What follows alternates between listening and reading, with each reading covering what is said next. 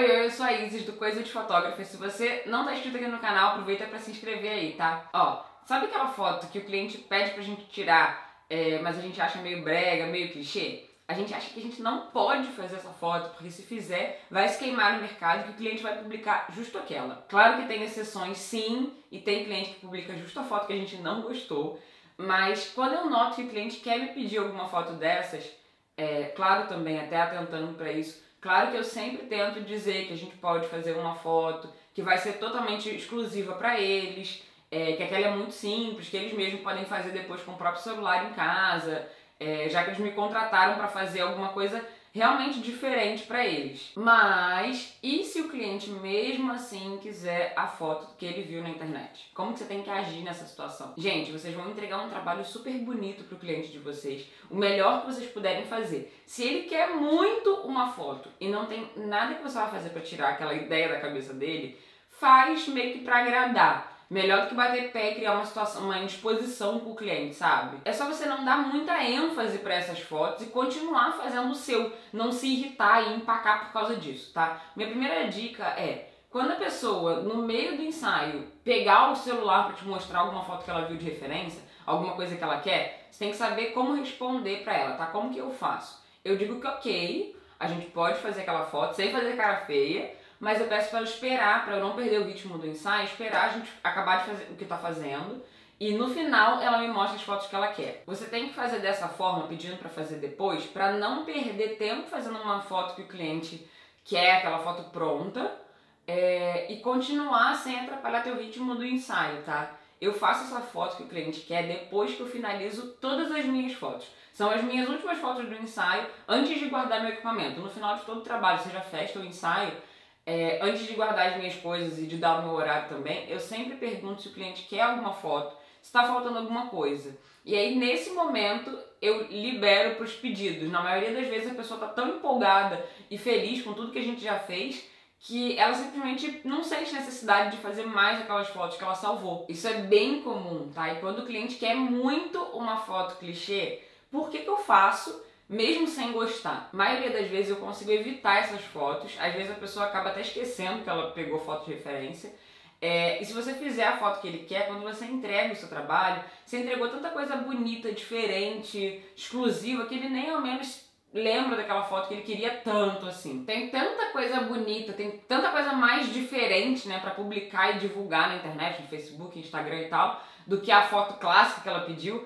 É, e é claro também que se ele postar a foto clichê ou que você não gostou muito, paciência. É um direito do cliente também, a gente tem que entender isso. Mas pela minha experiência, quando você entrega um bom trabalho, essa foto clichê não é mais um problema. E aí é que entra o grande truque. Às vezes é uma questão de tipo, simplesmente você induzir ao cliente a gostar de uma foto melhor ou da melhor foto. Por exemplo, na minha prévia eu envio as fotos que eu mais gosto, as mais bonitas para mim.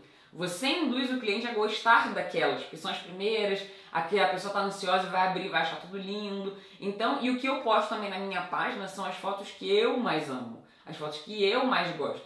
E por muitas vezes o cliente tem consciência também que uma foto que ele pediu é clichê, às vezes a pessoa até brinca, tipo, ah, eu sei que é cafona, muito comum, você faz pra gente, por favor? Então, tipo, leva na boa, tá? Tenta fugir sempre dessas fotos, óbvio, publicando um trabalho diferente, mas se acontecer, não precisa acabar o mundo por conta disso, tá? E outra coisa, não se irrita quando a pessoa levar referências, não se irrita tanto.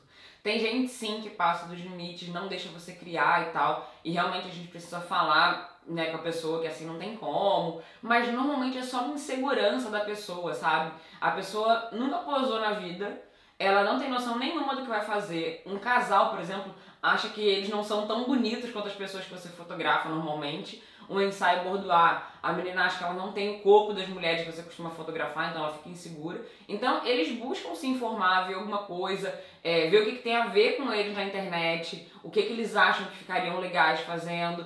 E às vezes é só uma questão de você brincar com eles e tranquilizá-los. Falar, tipo, ah, fica tranquilo, vai ficar tudo lindo, mas pro final a gente faz essas fotos se vocês quiserem, tá? É, e aí a gente para pra ver as fotos que você separou, pode ser?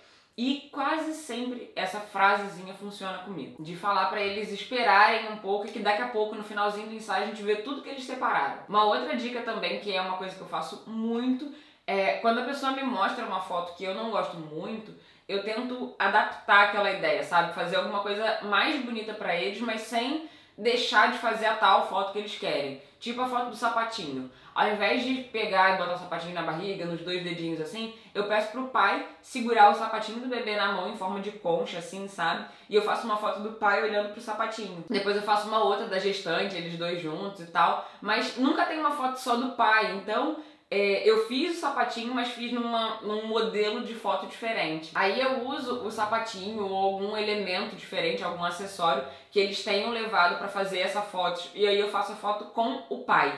Depois eu faço uma outra dos pais segurando o sapatinho e tal. Mas sem necessariamente ter que botar nos dois dedinhos, botar na barriga, os dois segurarem e tal, por exemplo. E uma outra solução, além disso, de entender que pode ser só uma forma de insegurança e tal, a minha solução para que não vire o estresse é que você entenda uma coisa, é, que vai fazer totalmente a diferença na tua forma de pensar sobre isso.